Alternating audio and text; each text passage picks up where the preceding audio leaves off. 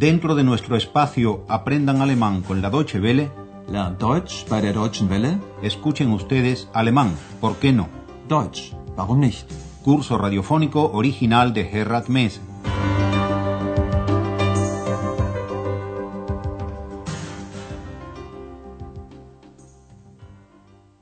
Bienvenidas y bienvenidos, estimadas y estimados oyentes, a la lección 19 de la cuarta serie de nuestro curso de alemán.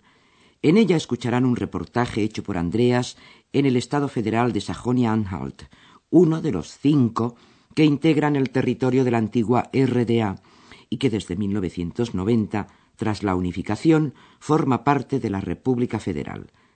Hay muchas cosas de las que hablar en Sajonia-Anhalt. La maravillosa naturaleza, tal y como aparece en el Harz, el recuerdo de Martín Lutero y el medio ambiente destrozado por la industria.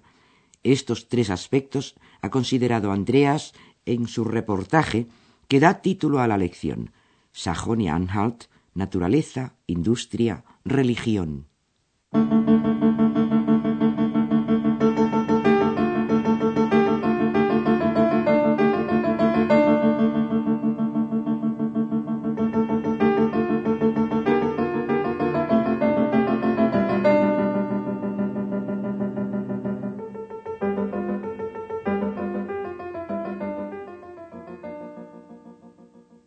Andreas comienza su reportaje en las montañas del Harz, la más alta de las cuales, el Brocken, tiene 1142 metros y es una meta ideal para realizar excursiones.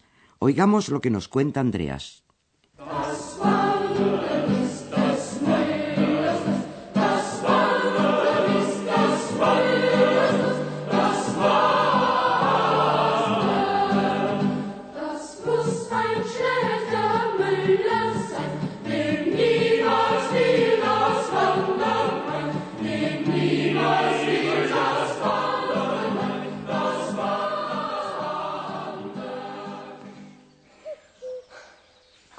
Wie man weiß, wandern die Deutschen gern. Ich übrigens auch. Deshalb bin ich in den Harz gefahren, um endlich auf den Brocken zu steigen. Hier, mitten im Harz, war nämlich die deutsch-deutsche Grenze. Von 1952 bis Ende 1989 konnte man nicht auf den Brocken gehen. Alles gesperrt. Aber diese Zeit ist ja vorbei.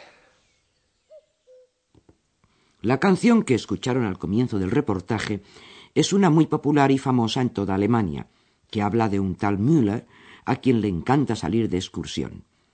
Digamos que la canción fue compuesta por Wilhelm Müller, que nació en Dessau, en Sajonia-Anhalt, y que la palabra Müller, además de apellido, es un sustantivo que significa molinero.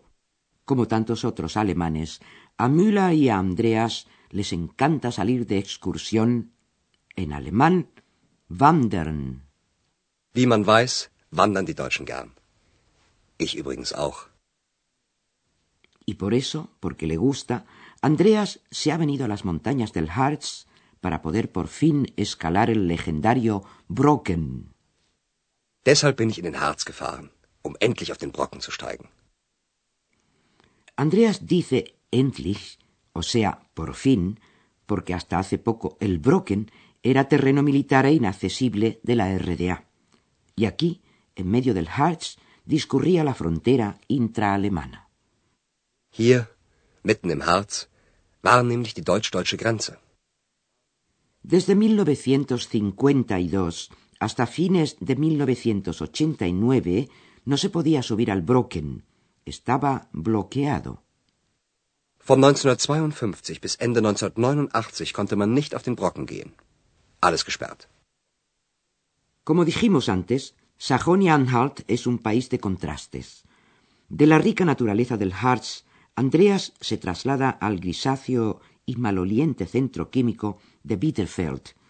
El suelo es aquí muy rico en sal y lignito. La industria química de la RDA se estableció aquí para la producción de plásticos y abonos principalmente. Pero mejor oigamos el reportaje de Andreas.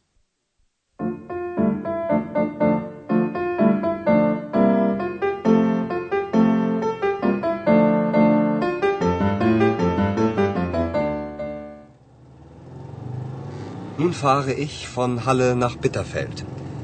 Der Boden hier ist sehr reich. Schon im Mittelalter wurde in Halle Salz abgebaut.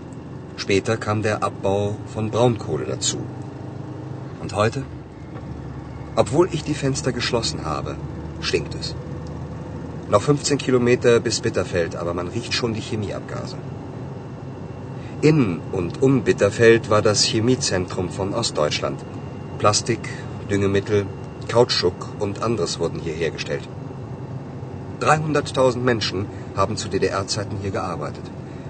1992 waren es nur noch 80.000. Aber die Chemieindustrie soll hier bleiben. Andreas va de camino del Harz a Bitterfeld. El suelo, dice, el suelo es aquí muy rico. Der Boden hier ist sehr reich. Ya en la Edad Media, en alemán Mittelalter, se explotaba la sal en Halle. Schon im Mittelalter wurde in Halle Salz abgebaut. Para desecar la sal se necesitaba calor, energía. Esa energía a partir del siglo XIX se obtuvo a partir del lignito, con cuya explotación se comenzó por entonces. Später kam der Abbau von Braunkohle dazu. Todavía faltan 15 kilómetros hasta Bitterfeld, pero ya se huelen los gases de la industria química. Noch 15 Kilometer bis Bitterfeld. Aber man riecht schon die Chemieabgase. Andreas enumera tres de los productos que se fabricaban aquí: plásticos, abonos, caucho y otros, añade. Plastik, Düngemittel, Kautschuk und anderes wurden hier hergestellt. En tiempos de la RDA trabajaban aquí 300.000 personas en la industria química. En 1992 tan solo eran ya 80.000. 300.000 Menschen haben zu DDR-Zeiten hier gearbeitet.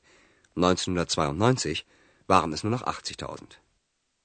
La eliminación de tantos puestos de trabajo tiene dos motivos. De una parte, que las empresas estatales de la RDA no eran rentables. De otra parte, se trata de eliminar la polución del aire, del suelo y de las aguas en esta región. Los desechos venenosos que procedían de las industrias químicas se los dejaba sencillamente tirados en el suelo o se derivaban a las aguas corrientes. Escuchen el informe de Andreas.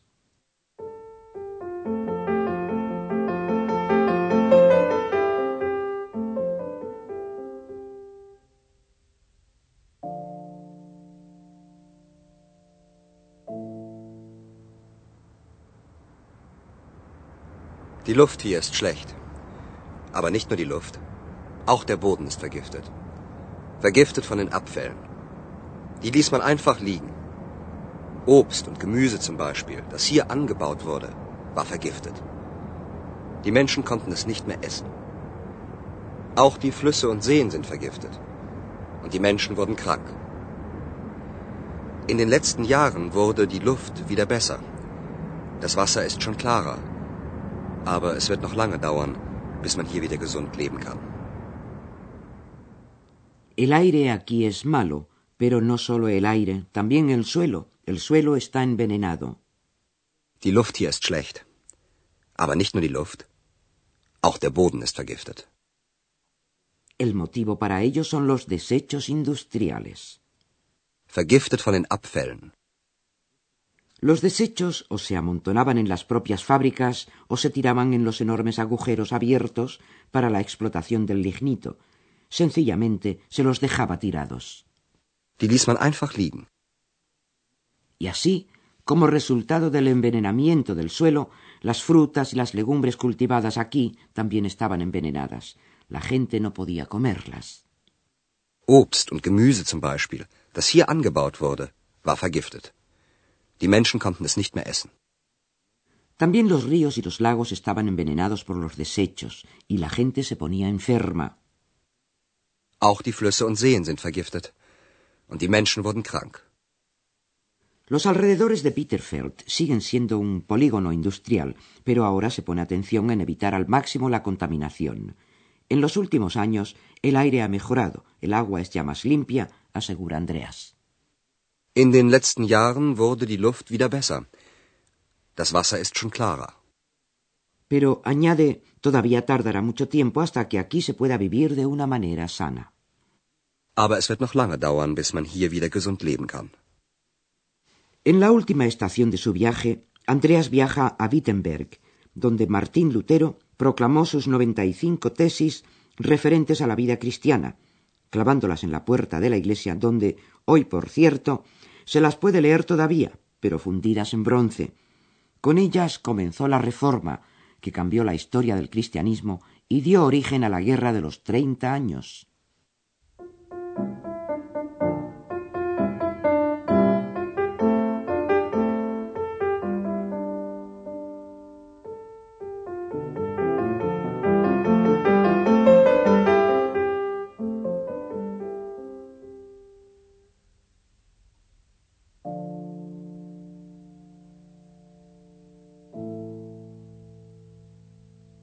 En 1983, con motivo del quinto centenario del nacimiento de Lutero, tuvo lugar en Wittenberg un acto muy valeroso. El movimiento pacifista de la RDA tenía como lema Arados saldrán de las espadas. Con la espada se mata, con el arado se abre la tierra a la semilla, es decir, con el arado se pone en marcha la vida. Y aquella noche de 1983, en Wittenberg, las palabras se pusieron por obra. Una espada fue fundida para hacer de ella un arado. Pero mejor que lo oigamos en el relato de un testigo presencial.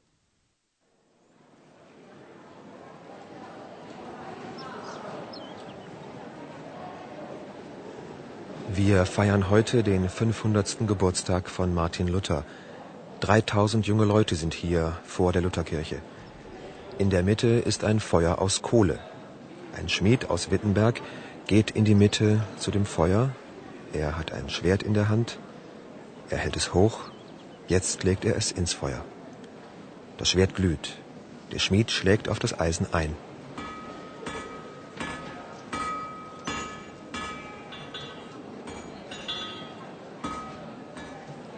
Jeder braucht sein Brot, seinen Wein. Frieden ohne Krieg soll sein. Flugscharen werden aus Schwertern. Lo que hemos escuchado es el relato de un testigo presencial de la acción llevada a cabo en 1983. Tres mil jóvenes se habían reunido en la iglesia de Lutero. En el centro había un fuego hecho con carbón. In der Mitte ist ein Feuer aus Kohle. Un herrero de Wittenberg se acercó al centro, a donde estaba el fuego. Ein Schmied aus Wittenberg geht in die Mitte zu dem Feuer. Tiene una espada en la mano, cuenta el testigo. La alza, después la coloca encima del fuego. Er hat ein Schwert in der Hand. Er hält es hoch. Jetzt legt er es ins Feuer. En el fuego, la espada comienza a ponerse incandescente. Das Schwert glüht. El herrero golpea el hierro entonces, para modelarlo. Der Schmied schlägt auf das Eisen ein. Una mujer acompaña los martillazos del herrero con las palabras Su pan y su vino necesita cada quien. Paz sin guerra debe haber. Arados saldrán de las espadas. Jeder braucht sein Brot, seinen Wein. Frieden ohne Krieg soll sein. Flugscharen werden aus Schwertern. Este movimiento contestatario de protesta que adoptó el lema de Arados de las Espadas fue iniciado desde la Iglesia evangélica.